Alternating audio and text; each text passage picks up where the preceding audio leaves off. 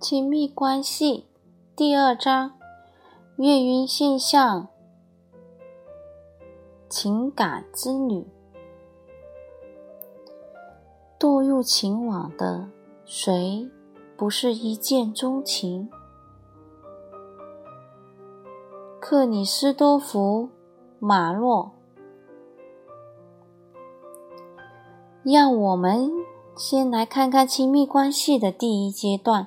这是个让人满心温暖的阶段。不管被灼伤过多少次，我们仍然被热情的火焰所吸引。这是人类七情六欲中最强的感情。我们心甘情愿为爱麻木，被爱吞噬。从童稚的少年到迟暮的老年。每个人都像在，每个人都向往在遇到一生真爱时那种心动感觉。我们是如此深信爱情的力量，以至于两个找到彼此的人的邂逅，成了无数著作。与电影的灵感，在小说主角之外的真实人生中，有些人确实能找到真命天子，并且努力维持住初相识的热情之火。其他的人呢，纯粹是为恋爱而恋爱，一生中不断寻找能让我们热情不灭的特殊人物。而当热情熄灭时，便转而寻找下一个可能目标。亲密关系的过程一开始是互相吸引，然后一步步发展出浪漫的火花。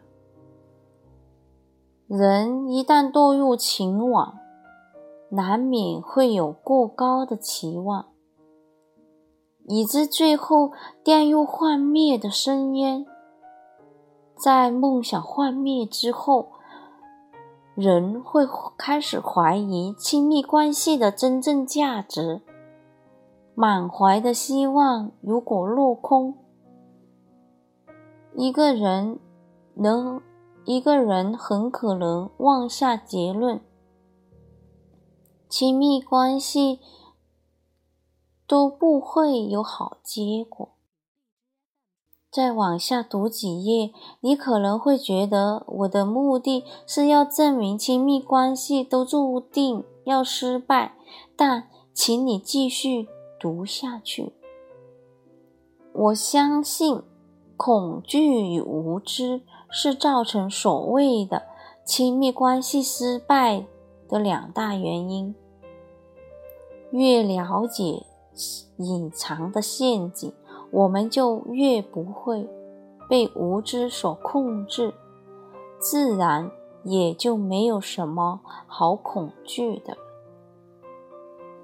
只要明白了情感的倾向，亲密关系就有可能，亲密关系就可能有结果，而让我们有一窥真爱的机会。